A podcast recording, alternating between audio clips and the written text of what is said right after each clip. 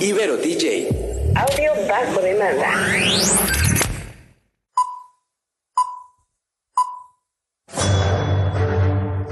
Una charla con amigos sobre los acontecimientos cinematográficos lo puedes encontrar aquí en la esquina del cine.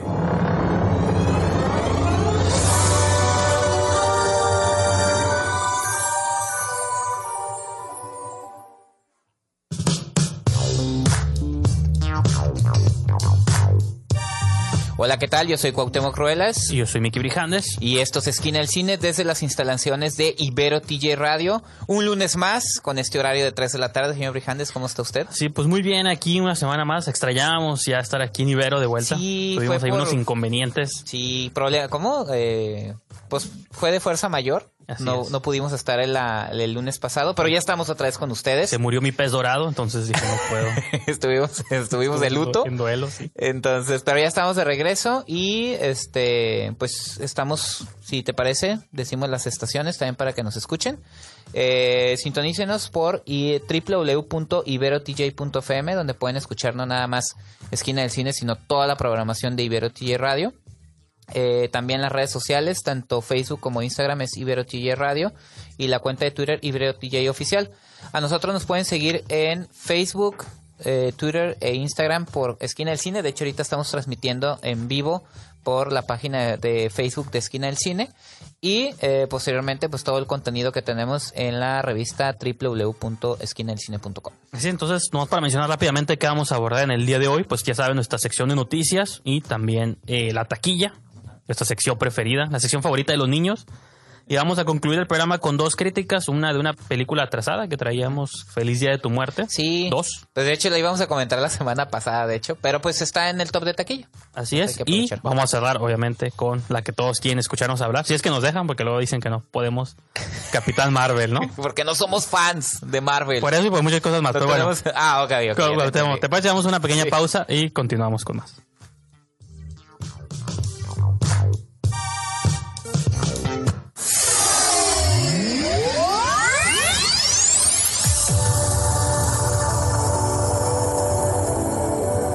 Todas las estrellas pasan por Que la fuerza te acompañe. ¡Magnífico! la esquina del cine.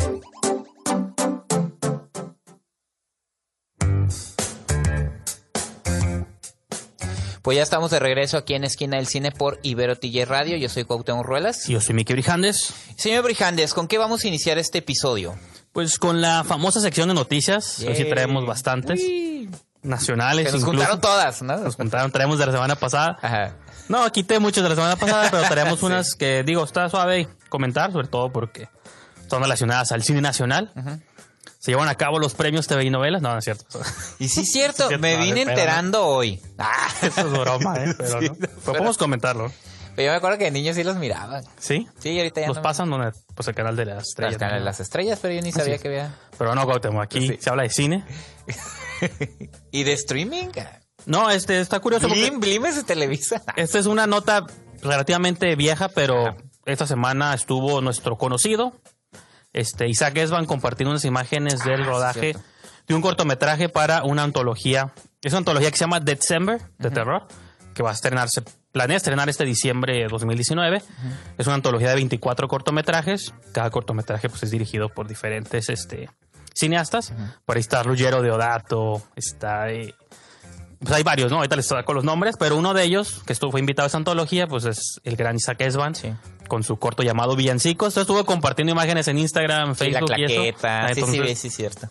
Entonces, pues no sé qué opinas al respecto. No, pues muy bien, digo, este, de hecho Isaac Esban ahorita está saliendo mucho en, en notas eh, de periódicos y todo eso, a raíz que los tres amigos se han consolidado, ¿no? Ya sabes, eh, Iñárritu, Cuarón, Del Toro dice, ¿quiénes son los nuevas, las nuevos rostros o los nuevos eh, talentos mexicanos que están abriendo paso, ¿no? Entre ellos, obviamente, está Isaac Esban, mencionan también a Isa López, obviamente, este, Jorge R. Gutiérrez, pero está Isaac Esban, hay que recordar que él este participó en la primera antología de México Bárbaro, ya estrenó dos largometrajes, ¿no? El incidente y los parecidos. Eh, ya tiene Parallel, la presentó el año pasado. en, eh, Sí, sus- anda en festivales de género, todavía no tiene pronósticos de estreno, ya sea comercial o en carteleras, pero. Pero ahí está pronto. y está trabajando también en la adaptación, no sé cómo vaya a ir de, eh, con Sony Ah, sí, eh, claro. sobre la película de eh, sobre una novela de terror eh, que ahí ya ya veremos qué va a pasar, ¿no? Entonces sí, Esban es uno de los nombres fuertes de cineastas mexicanos que se están abriendo las puertas. Otro de los directores que participa en la antología es Lucky McKee, que Ah, sí, anda por ahí medio perdido, ¿no? Sí, actor y director también, ¿no? Digo, el título que me brincó a la mente fue Ruggero Deodato, porque todavía anda vigente ahí el señor. ya pensamos que ni hacía pero pues sí, es una autoridad del Ajá. cine de género. Pues ahí todavía dio su nombre para decir Sí, como productor. Atroz, una película Y- mexicana también, ¿no? Y su obra icónica, por así, el Holocausto Caníbal. Así que es. no, la, no los invitamos a que la vean, pero, Pero quien que tenga sepan. estómago, entre a YouTube y búsquenla. Y Está la- en YouTube, ¿verdad? Sí. Sí, sí, sí. Otra noticia que digo, quería que comentáramos eh, la semana pasada, el viernes me parece, estrenaron el tráiler de la serie Tijuana, Ah, sí, cierto. que sí, está cierto. por estrenarse a principios de abril, Sí. que me dejó como opiniones emocionales Sentimientos divididas, en- sentimientos sentimientos encontrados, encontrados. que es lo que siempre siento cuando vemos películas como Sicario y cuando Ajá. vemos esas películas que tratan temas Misbala, que son tan cercanos, controversiales, también son signo de explotación y siempre que el nombre Tijuana suena fuera de la ciudad, siempre nomás para hablar de lo malo. Pero hay que ver qué sucede. No, sí, con la- pero que están tomando como de referencia es un evento que sucedió con el Sí. Z, se acuerdan hace muchos Sí, años. de hecho, están haciendo referencia al semanario Z, que como ustedes saben... Pues, Se llama de Frente, ¿no? En la Ajá. serie. Que es uno de los, de los semanarios pues más importantes y demás, este... Pues que le, hacen- le han hecho más frente también a, a- al gobierno y a situaciones que han sucedido en, la- en Tijuana. Lo importante aquí también es el reparto. Digo, la, el principal es Damián Alcázar. Pero también van a haber rostros conocidos y actores de aquí como Eden Villavicencio. Eden Villavicencio Región salvaje, ¿no? Ajá, el, el act- uno de los actores de Región Salvaje es un actor tijuanense, entonces, o ensenadense, para que no se sientan los Ensenada. Baja californiano. Baja Californiana, Del- como, del decimos, noroeste, como- del como noroeste. lo deci- como decimos de José Meléndez, ¿no? Mejor decimos Baja Californiano porque luego nos sí, lo- de la Baja. Nos andamos peleando entre Mexicali y Tijuana, ¿no? Entonces, este, eso es lo interesante y pues ah, habrá que ver, ¿no? Habrá que ver qué sucede con esta, esta serie de Netflix que le Que- está apostando. Que ahorita me dio risa eso porque en un programa que estaba escuchando estaban hablando sobre Russell Crowe y dicen que él es neozelandés, pero nomás hizo famoso y Australia se lo Ah, apropió. sí. Ahora es australiano, pero que es de Nueva Sí, Zelanda. cierto, ¿no? sí, pero siempre hay como esos conflictos de identidad entre ¿Sabes con quién pasaba dosis. también? Con Chuy Padilla. Eh, digo que, que ya En que paz en paz descanse. descanse. Chuy Padilla también nos lo peleábamos entre Mexicali y Tijuana. Porque decíamos, no, de Tijuana. No es cierto, es de Mexicali. Entre así. Entonces, entendemos esa situación.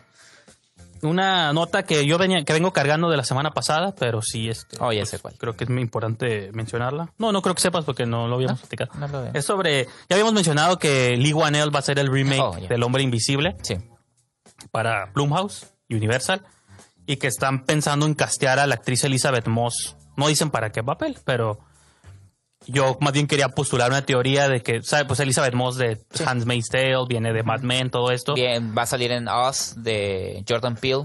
Sí, y de que ahorita a lo mejor como en estas nuevas tendencias o a lo mejor en lugar de hombre invisible puede que estén Ah. queriendo buscar una mujer invisible. Estaría bien. Que ya ha habido antecedentes de eso. Sí. La película original de Hombre Invisible es como del principio de los 30. Sí. Pero luego tuvo un par de secuelas y en la- creo que la tercera parte era The Invisible Woman, ¿no? Entonces, y pues ahora era una mujer, ¿no? Entonces a lo mejor, ahí no especifica y a lo mejor va a ser un papel secundario, pero a lo mejor bajo el agua están perfilando. Una... ¿Qué les parece? En lugar de hombre invisible, pues Ah. hacemos mujer O- invisible, ¿no? Abren la puerta para la segunda parte de esa historia hipotética. No, y porque aparte, digo, pues no casteas una. Creo que Elizabeth Moss se ha ganado un nombre, Sí. sobre todo con la serie esta de Handmaid's Tale, que ella es. Pues de Mad Men. sí, es Mad Men, pero ella era Ajá. como una parte del ensamble. Sí, ahorita ¿no? con Handmaid's Tale. Ahora ella es como la Ajá. cara, por así decirlo, ya de esta serie. Y pues, digo, estaría suave a lo mejor que le pudieran dar ya. Digo, eso es teoría mía, es conjetura mía y de algunos blogs. Ya veremos si sí o resulta siendo ahí un personaje interesante. secundario. Pero bueno, ¿qué te parece si con esto cerramos nuestra sección de noticias? Este, vamos a una pequeñísima pausa y continuamos con la taquilla. Así es. Yo los buscaré. Los voy a encontrar. Si eres un cinéfilo, tenemos un lugar perfecto para ti en la esquina del cine.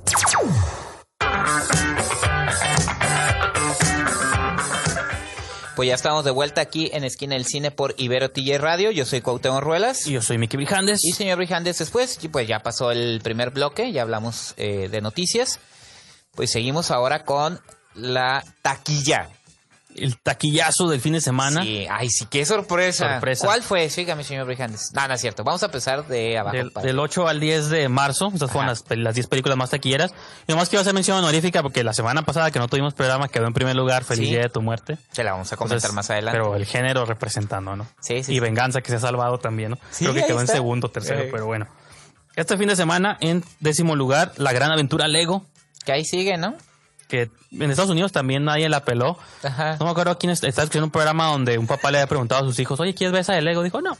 Dije, "Ah, bueno", ya con eso es referencia de que nadie le interesó ver la movie de Legos, ¿no?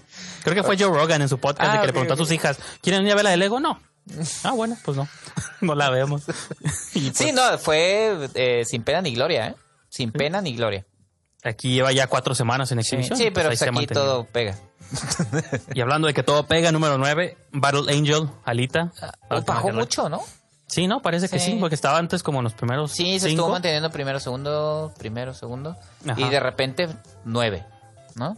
Está cañón. Que entraron fuertes. Ah, que luego ahí ya están comparando esa con que "Oh, está mejor esa que la que vamos a hablar después, pero eh, Eh, número 8. a mí las dos son malas. ¿no? Esta me sorprendió que entrara de- este Beautiful Boy, siempre serás Ah, mi sí. hijo, que vamos a comentar en el próximo Claro, claro. programa. Esa quedó en octavo lugar. Esta película es de Diamond Films.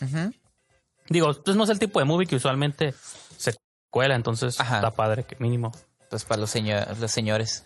Voy a aprovechar este espacio para hacer un review de 40 segundos, si me Ok. permite. que me Adelante. convierte en una cosa muy rara. que me siento tentado de spoilear, pero no quiero también, pero sí. Es una película muy, muy extraña. Ok. O sea, en su último, tú crees que es una cosa y en su último tercio la mitad, dicen, ¿no? te Ya- gira por completo, pero así pero sacado gira de... la cabeza, ¿no? Pero de entrada lo que ya estaba haciendo ni siquiera estaba suave, que cuando llega ese twist ya no te importa tampoco. ok. Pero esa fue la número 7, imagínate. número 6, Green Book, sigue todavía vigente aquí. Sí, pues es Cinco semanas y es la ganadora del Oscar, Ajá. mejor película. Imagino popular, sí. hay curiosidad todavía ahí de verla. Sí, sí. Sí, sí, número 5, Lady Rancho, Ah, tu película. me iba, me iba a quejar, dije, tiene que haber una cinta mexicana, porque ya, eh, No, Reyes contra Godines ya salió del top. Pero Lady Rancho sea dos semanas. Y acuérdate que, bueno, tal vez no tenemos tener chance de cubrirlas la semana de estreno, pero vienen otras dos películas mexicanas en cartelera. Sí. También estuvo por ahí la novia de mi mejor amigo, que no está ahorita ya en el top, pero, Pero estuvo... estuvo- mucho tiempo. Las dos, como ¿tú tenías los títulos tienes a la mano de las películas? Sí, la de este, en las buenas y en las malas. Ajá. Y lo dejaron como novio de pueblo. Novia, pues, Ajá. Que también sale Regina Blandón. que la vimos en Mi Reyes En- contra Godín. Ajá. Y que me da gusto que Regina Blandón esté todavía más presente en la pantalla grande. No, pero el, el detalle curioso es no solo que haya dos movies, porque tú has mencionado, ya usualmente hay dos Sí. películas en el top y en Pero cartelera. que se mantengan en el top de taquilla. Y que salgan las dos el mismo fin de semana. ah, bueno, ¿no? eso sí. Eso va a se ser un reto aparte. Están peleando entre ellas. Sí, ya se dan los duelos. Así como en Estados Unidos pelea Marvel DC, Ajá. aquí pelea Videocine, no sé Videocine qué. contra no sé quién. ¿no? Cinepolis Distribución. sí, pero distribución. De hecho, Lady Rancho es de Corazón Films, Ajá. es otra. Y Lady Rancho, te digo, eh, puso bien el face de José Meléndez, que es el actor, ah, el actor baja californiano. Baja californiano, exacto. Y buen amigo. Eh, un millón de personas ya vieron la película. Entonces está bastante bien, ¿eh? Para el cine. Pues tú le diste críticas positivas. Sí. Decentes, positivas. Tranquis. Sí, tranqui. Ya veremos en los Arieles cómo le va. Ajá. Número 4, Venganza. Sigue ahí mi Liam Neeson. Dando batalla, don, Dando don batalla. Liam. Esta lleva tres semanas de Cinepolis Distribución. Ajá. Y el número 3 bajó dos peldaños, Feliz Día de tu Muerte Pero ahí 2. está. Ahí está todavía. Y los números son bastante buenos, de hecho. Esta lleva dos semanas y es de Universal Pictures. Ujú. Esta subió Sí, mágicamente. es lo que te iba a decir. No estaba ahí. No, ya, ya estaba por desaparecer. Como entrenar a tu dragón 3 ¿Qué onda con eso? y avanzó a segundo lugar. Ah, eso no me gustó. Estuvo comprado ahí la fin de semana por Universal. Sí, eso me hizo muy raro, fíjate. Y esta ya lleva seis semanas ¿Eh? en de exhibición, así que. Ah, Digo, ¿seis? Sí, lleva un mes y dos semanas. Sí, seis meses. Seis semanas, pero. O sea, nunca ha estado, nunca estuvo como en primero, pero ahí estaba ahí como No, subiendo sí y estuvo en bajando. primero. Con Sí, un- cuando salió. Ajá. Pero ahí estaba como subiendo y bajando. Tres segundos. Primero. Y finalmente, pues, se la. ¿Cuál otra se estrenó ¿Cuál? este fin de semana? ¿Cuál se estrenó, señor Brijandes? Una película de terror llamada. no, El Maligno, no, es cierto. Maligno. Maligno sí duró, ¿no? Como dos semanas en el top, pero bueno. Capitana Marvel. Capitana Marvel, que era de esperarse, no nada más eso, ya rompió como cinco récords de taquilla, eh, ya superó a los, los números de Wonder Woman, eh, la otra Malamente, malamente. Malamente. Wonder porque- Woman mejor. Todo lo que sea DC siempre. es mejor para ti, ¿no? Entonces, pero eh, eh, interesante, ¿no? Que es la primera película protagonizada por una superheroína de Marvel y que haga esos números, pues también habla del estado eh, saludable. No protagonizada, más bien estelarizada. ¿no? Estelarizada. Aunque tiene personajes secundarios muy, Ajá. muy padres, que ya discutiremos Ya en la última sección del programa. Pero sí, pues primer lugar en Estados Unidos también rompió, como Sí. tú, múltiples récords. Y pues esa sí pinta que va a mantenerse ahí un Sí. Hasta que salga Shazam, yo creo, porque es la única competencia así Sí, ruda que... yo creo que igual como, como entrenar tu dragón unas seis semanas ahí. eh, yo le calculo unas dos, tres semanas en primer lugar y las subsecuentes segundo, tercero. En Estados Unidos está el debate si va a superar o no lo que hizo Black Panther, porque Black Panther sí fue así un trancazo de que Sí, nadie se lo esperaba. Pero brutal. Esta movie más o menos se lo esperan, pero no saben si le va a llegar o no le va a llegar. El- Pero por ahorita están súper contentos. Ah, sí, Disney ya, está financiando la segunda parte. Así es. Pero no, bueno, pero pues, y viene Endgame. Pues Ah, sí, no también. ocupan financiar ahorita una segunda Sí, que este parte. era como el intermedio, el interludio ahí entre una y otra. Pero bueno, ¿te parece si vamos a un pequeño segmento musical? Es una canción que tenía preparada para otro programa que siempre no terminamos haciendo, pero se quedó la canción. Se llama Girl, bueno, la canción se llama Lust for Life, como la de hip hop, pero no es un cover. Y el grupo se llama Girls, aunque cantan también hombres y mujeres, ¿no? Pero es el homenaje. Así que vamos a esa pieza y continuamos.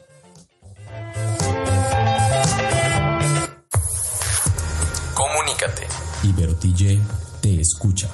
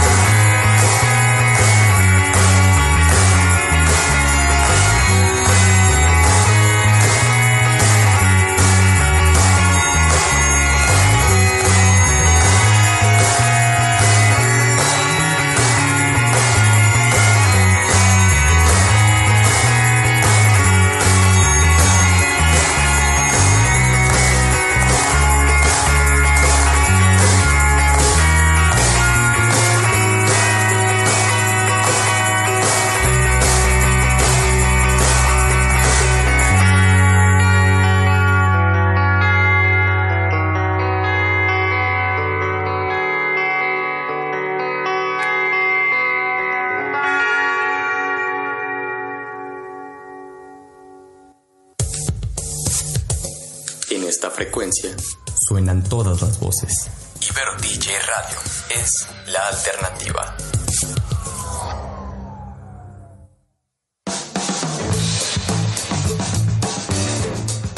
Pues ya estamos de regreso aquí en Esquina del Cine por Ibero TJ Radio. Yo soy Cuauhtémoc Ruelas. Yo soy Miki El Brijandes. señor Brijandes, pues ya pasamos los dos bloques. Ya hablamos de noticias, ya hablamos del top 10 en taquilla.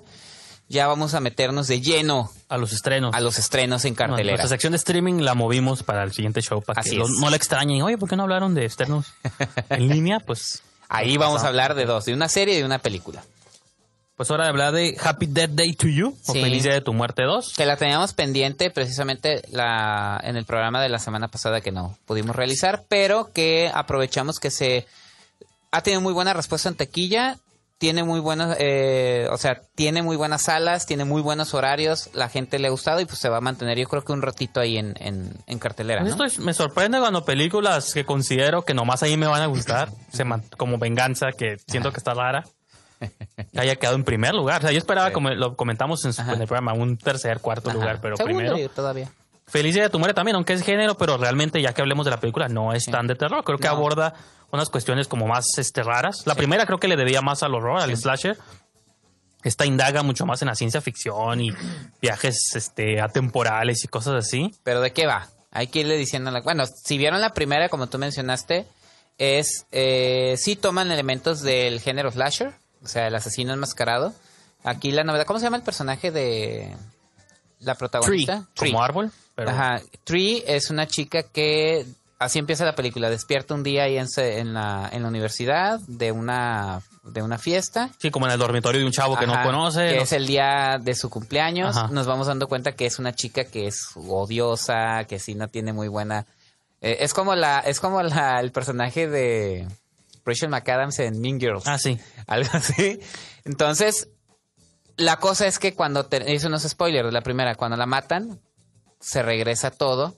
Se es un loop de tiempo. Sí, como el día de la marmota, como, Como el de tipo la película. marmota, como Source Code de. Duncan Jones, despierta el mismo día. Entonces, ahí tiene que descubrir quién, por qué y cómo, cómo eliminar este loop de tiempo, ¿no? Hasta que ya se supone que Sí, termina. y que incluso, digo, para hablar de la segunda parte, pues Ajá. creo que es necesario spoilear el final de la 1, porque Claro. pues obviamente ya sobrevive, se escapa de este loop de tiempo, pero esta segunda parte como que te está contando, primero desde el punto de vista de otro personaje, Sí. que en la otra era ahí como un No, terciario. incidental nomás, Sí, salía como eso y- incidental. Y ahora acá le dando un poquito más de trasfondo. Sí. Y resulta que este chavo estaba explorando con un... Y ya tienes que comprar un montón Como una de... especie de máquina del tiempo. Una especie ¿no? de máquina de tiempo, de protones y cosas ahí bien raras. Este, sacadas de la manga, pues, y es como una fantasía que me recuerda como las películas de los ochentas de ficción, pues que si tenías tú como que aceptar muchas cosas que Sí. estos estudiantes están inventando una máquina que cambia la continuidad del tiempo. Pero es como este homenaje a Regreso al Futuro, hasta la película lo dice. Y en lugar de orientarse más al horror, que fue lo que a mí me gustó de la primera, pero también me gustó de la segunda, que se empezó a orientar más Ciencia ficción. a lo fantástico, a, lo- a la ciencia ficción, a los loops de tiempo.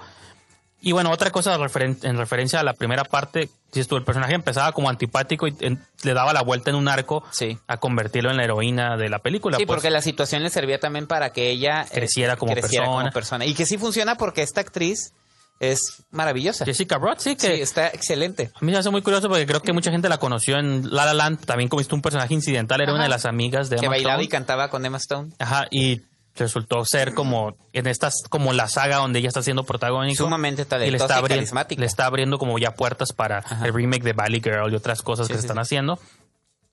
Y pues eh, le da como oportunidad ella lo ha comentado en un podcast este que hizo para Collider de que es el, el primer papel que le ofrecen que le da oportunidad de explorar muchas facetas como villana como heroína como este pateadora de traseros como todo pues no y eso creo que yo que está suave pues no Claro. digo para ella como actriz y se filtra en pantalla y también lo que me gusta de esta película es que, digo, que fuera de que es de entrada tienes que comprar un montón de cosas de disparates, ¿no?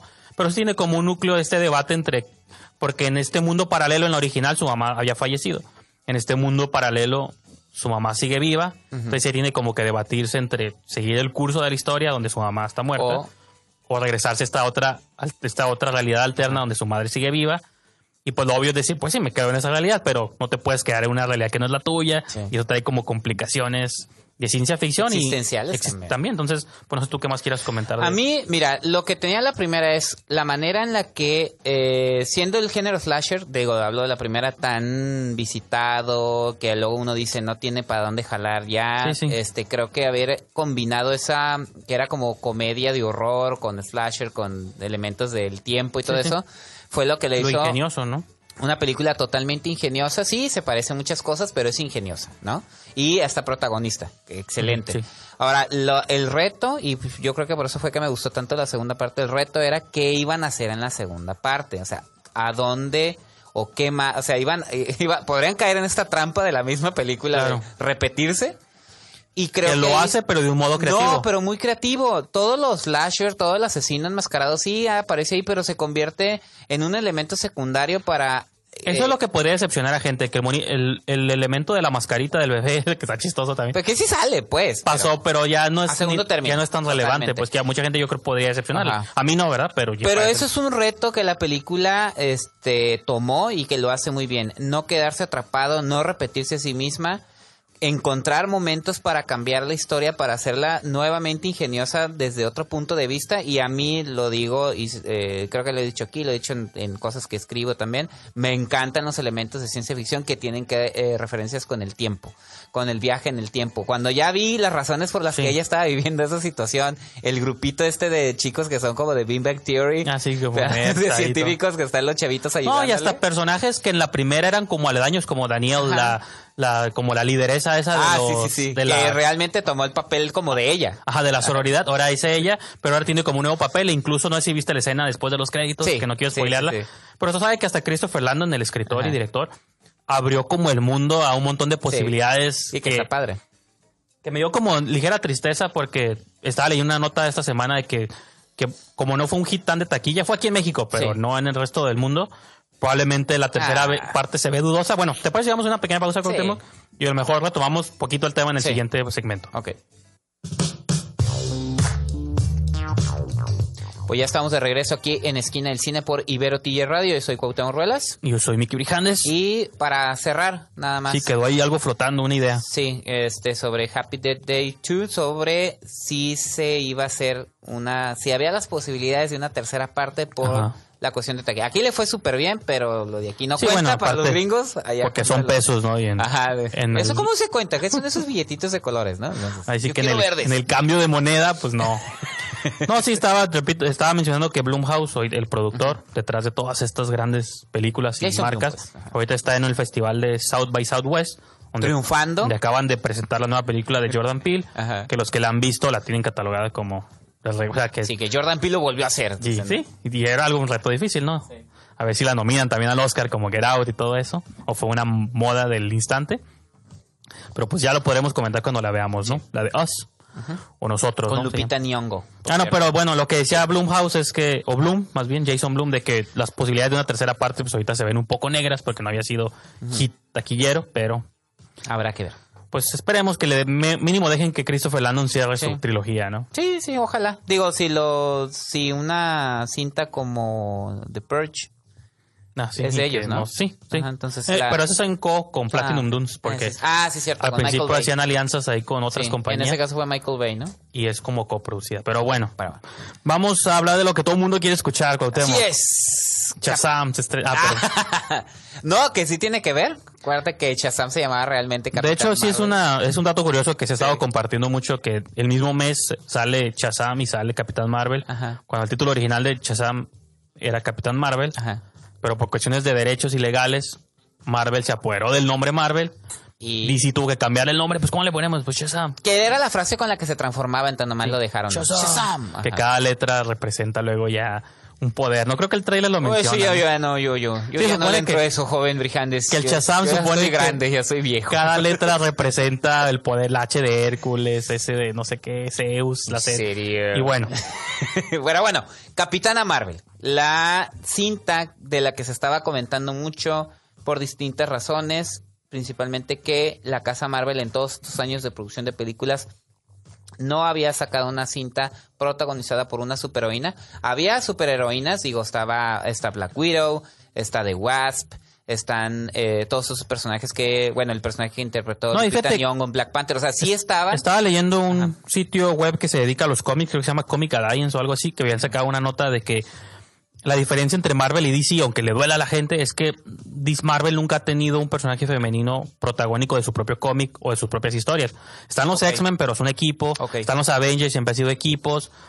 DC siempre tuvo a Wonder Woman, o sea, de que Y ella no, es derivado de nada. Catwoman es derivada de Batman. Supergirl derivada de Superman, pero Wonder Woman Se sabe muchas cosas. sobre es la original. Incluso hay un Wonder Boy por ahí, hay otros, pero ya son derivados de Wonder Woman. Ok, ok. En sí, casi todas las mujeres de Marvel habían sido derivadas. Está Spider-Woman o Gwen, o Gwen- ¿cómo es Spider-Gwen? Son derivadas de Spider-Man. Los X-Men, pues es un equipo. Sí, sí, sí. De hecho, Capitán Marvel era hombre originalmente y su Miss Marvel luego se hizo Capitán Marvel. Ajá. Es una historia No hace mucho. un poco compleja. Ajá. Ajá, porque de hecho ahorita hay otra Miss Marvel, que es.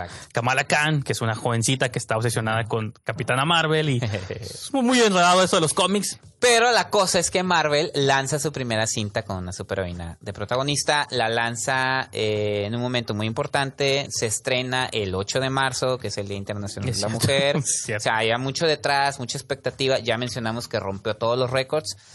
Pero, y sí hay que aclarar también un poquito lo que vamos, vamos a hablar de una de la película, no porque Pero sí podemos porque por ahí había argumentos que... Ah, no, es que eso voy. que los hombres no pueden hablar de esta No es película. cuestión de, de- Sí, no, sí, to- totalmente. Desde antes de que estrenara la película ya había una situación. Eso no me gustó, fíjate, porque también estaban tirando mucho hate a la película antes de que se estrenara. Pareciera que es... O sea, la cuestión era, ¿es porque es una mujer la protagonista?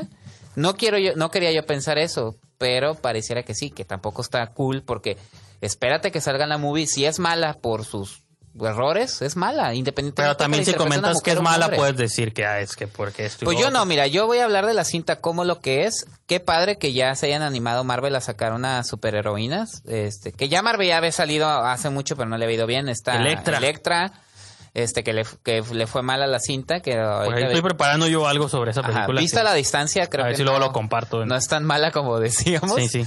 Entonces, eso era lo interesante. Se estrena la cinta, le va muy bien, pero ¿de qué va? O sea, eh, Es la película número 21, Ajá. que se sitúa justo entre... y que va a conectar a los sucesos de Infinity War, es Cap- eh, Black Panther, Capitana Marvel, y va a derivar en Endgame. Por ahí estuvo Ant-Man y The Wasp también entre estas Eh. dos. Y luego estuvo esta. Hablando de películas malas de Marvel. Pues podrás decir eso, pero yo voy a ser honesto y creo que preferí más Ant-Man y The Bueno. Wasp. Cada vez que la veo me hace reír más.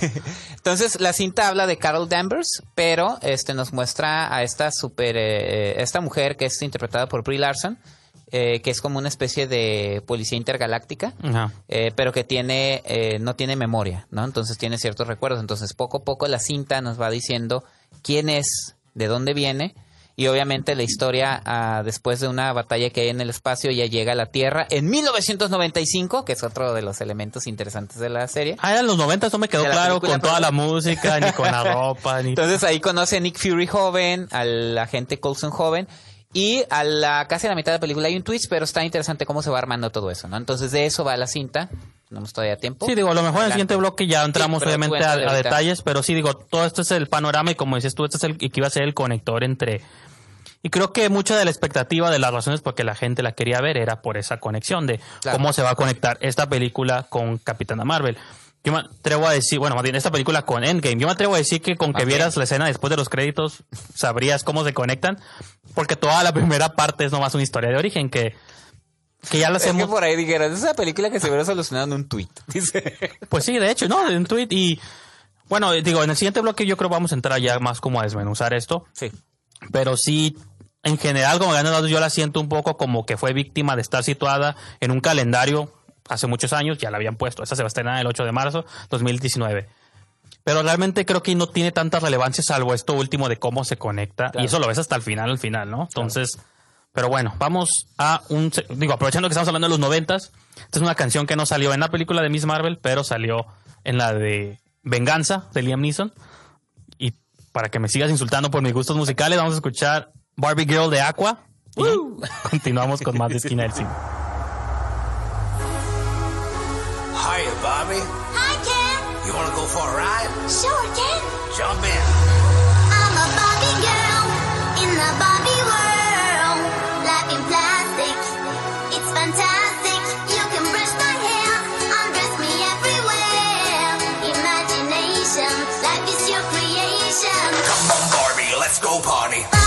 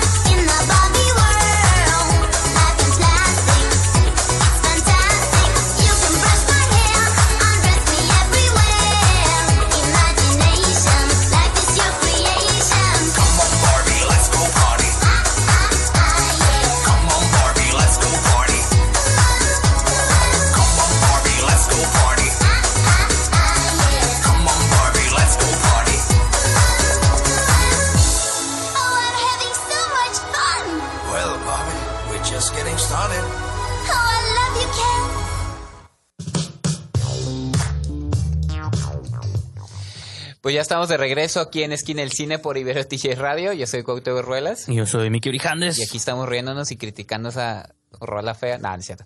Eh, son de las, fíjate que está considerada de las rolas. Eh, son los 90, están de moda. ¿No te Eh. quedó claro con Miss Marvel? Capitán Marvel. Yo siempre digo Miss Marvel porque Pero es Capitana me acuerdo del personaje, Captain pero Marvel. es Capitana Marvel.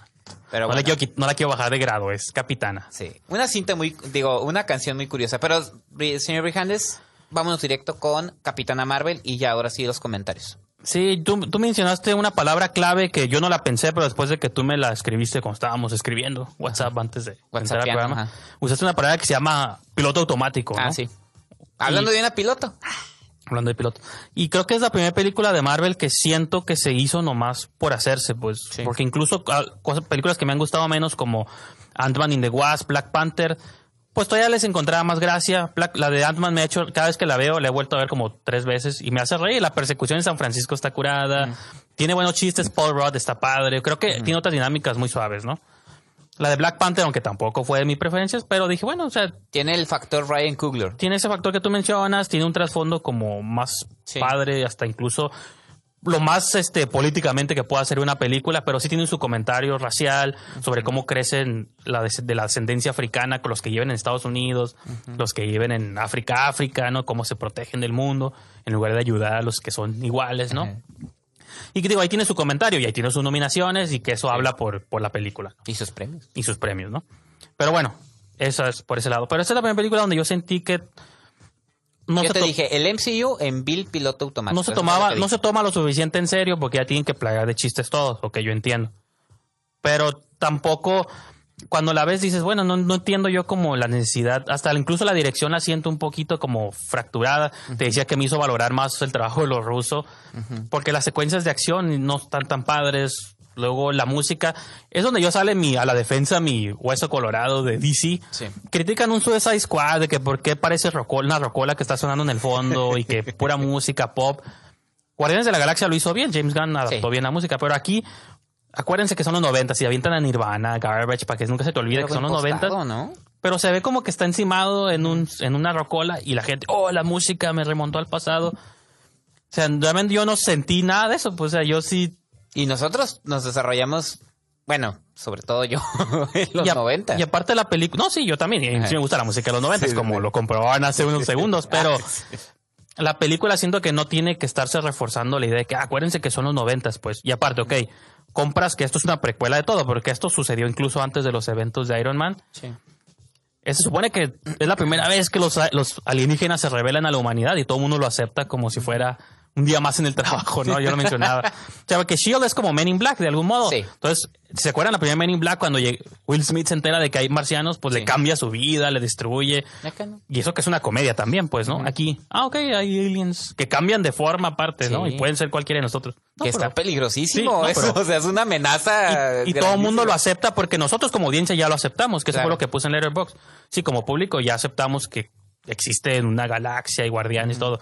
Pero la gente dentro de tu mundo no lo sabe, pues. Entonces, como si esto era una precuela, no fue ni siquiera siento yo cuidadosa en esos aspectos, ¿no? Pero Sí. no sé qué más quieras tú aventar por ahí. Mira, yo sí te lo mencioné, ya lo dijiste, lo vuelvo a repetir. Se me hizo el MCU ya en, en Bill Piloto Automático. Este ya se dan por hecho muchas cosas que también ahí es, es, es arriesgado, por así decirlo, la película, porque se, se dan por hecho muchas cosas, como ya hay muchas cintas detrás y ya no te entra de golpe la sí, cinta de hecho. sí, estás en el espacio y lo aceptas. Tú digo, tú como Ajá. audiencia lo aceptas. Claro. Pero el mundo dentro de la historia Ajá, no funciona No funciona. y no no no cuaja del todo, ¿no? Pero también lo voy a mencionar, es una cinta que ya es sumamente codescendiente porque ya sabe que los fans son codescendientes, entonces ya no está arriesgando nada, ya no está apostando nada. Que dicen tú, pues es que tampoco tienen que, porque es Marvel y si te gusta sí, si no no, es la bronca, que ya están en ese mood en el que pues a que le guste bien y que el que no no, porque somos Marvel y pues esas películas son para que te levantes y y llores como Kevin Smith Sí. en las fotos No, porque y- viste una superheroína. Güey, porque hay un homenaje a Kevin Smith ahí Ah, porque de Mallrats, a ¿no? Mallrats y para y a Stan Lee también. Ah, que hay que mencionarlo. Digo, no sé si es spoiler, pero los créditos iniciales. Sí, el logo de Marvel abre con... Sí, es que, bueno, pues, al critic... Nosotros, como dices tú, la estamos tratando de evaluar como Ajá. película. No estoy yo en contra del fanservice ni eso, porque como dices tú, que la vea quien la quiere ver, a quien le gusta y a quien no. No, pero... No importa, está rompiendo récords. Que cuando cruza estas líneas y empiezas a ofender y empiezas a tú creer que si no te gusta es porque eres misógino y si sí te gusta. Es que porque esperas demasiado del cine, el cine no más para comer Exacto. palomitas. O sea, Y no es, divertirse No es y cierto, reír. pues el cine es para verse y desmenuzarse y cualquier película Sí. requiere el mismo tipo como de microscopio, pues y esta es una película que y digo, hasta incluso yo siento que es la primera vez, ni siquiera con las que no me han gustado, lo he sentido tanto. Pues. Sí, porque incluso las que son, podría decirse, me- un poquito eh, chafonas, como la primera de Thor o como la segunda de Ant-Man. Claro. Que no son, realmente no son buenas películas. Pero aquí la bronca es esa, pues que ya es, está hecha exactamente nomás para pegar eh, Endgame. Y la película, dices tú, pues es, la cinta es lo que pretendía hacer, pero pudo haber sido más, pero no les interesa. Y yo digo, me escucho, me digo, me voy a escuchar ridículo y payaso, lo que quieran, los fans van a decir eso, pero al ver Capitana Marvel, y como diría la frase, como diría el, eh, el monero Trino, que no le gusta, que me cayeron varios veintes, de verdad sentí, dije, ah, a eso es a lo que se refieren cuando dicen que el cine se está muriendo o el genocidio cultural, porque nunca he estado de acuerdo con esas frases, pero como que me quedé pensando, sí, a esto se refieren cuando dicen que el cine ya se está muriendo o genocidio cultural. Siento que ya están, como dice también el crítico Eric Estrada, esto ya no es ver cine, es ver películas. O sea, es... Es, Es como ver un episodio de televisión. Exacto, a veces, eso es- el fenómeno que nos Ajá, es creó un episodio, Marvel. ese es el De que a lo fenómeno. mejor no te gusta un episodio, pero bueno, el que sigue va a estar bueno. estar el bueno. season final va a estar bueno. Ajá. La siguiente temporada va a estar buena y con promesas. Y que al final eso es lo que pasa. Ves el final, ves la escena de los créditos y dices, ah, la que sigue, ya vi cómo llega Capitana Marvel. Pero como que- diría también un amigo que le mando un saludo, René Martínez. Estas películas ya no están hechas para nosotros, señor Pues no. Somos señores refunfuñones, ya nada nos Exacto. gusta. Así que. No, pero cuando salga Chazam, acuérdense. Ah, ok. Que a estar aquí llorando. Tomándote una- un video y llorando y haciendo la reseña en la, Está a muy- medianoche. Esta película cambió mi vida, Cuauhtémoc, tú no entiendes, pero bueno. Vamos a una pausa y continuamos con más Skin el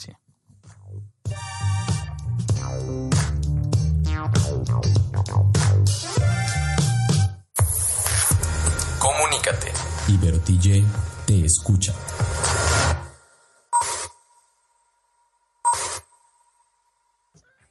Pues ya estamos de regreso aquí en Esquina del Cine por Ibero TJ Radio. Yo soy Cuauhtémoc Ruelas. Yo soy Miki Brijandes. Y pues después de decir todo lo que digo de Capitana Marvel, que todos la van a ver, que todos no, y repito, el problema creo que no es ser fan de las No. cosas, sino insultar al otro por no serlo, ¿no? También Ajá, eso es. Exactamente.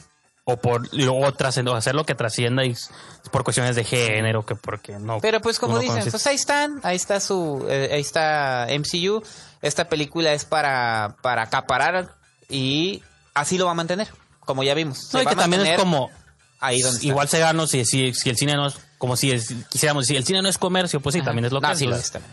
lo que la masa dicte, ¿no? Ajá. Pero Y bueno. ya lo dictó.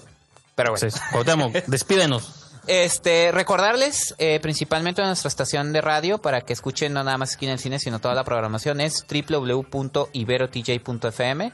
Eh, nuestras redes sociales, tanto Facebook como Instagram es IberoTJ Radio y en Twitter es IberoTJ Oficial. A nosotros nos pueden seguir tanto en Facebook, Twitter e Instagram en Esquina del Cine y los invitamos a que ingresen a la revista www.esquinadelcine.com. Que estos días, repito, a ver, bueno, lo mencionamos porque creo que no lo hemos dicho, entonces no repito, más bien lo menciono. Este va a haber varias críticas de Javier Espinosa sobre el Festival de, De Guadalajara. Guadalajara.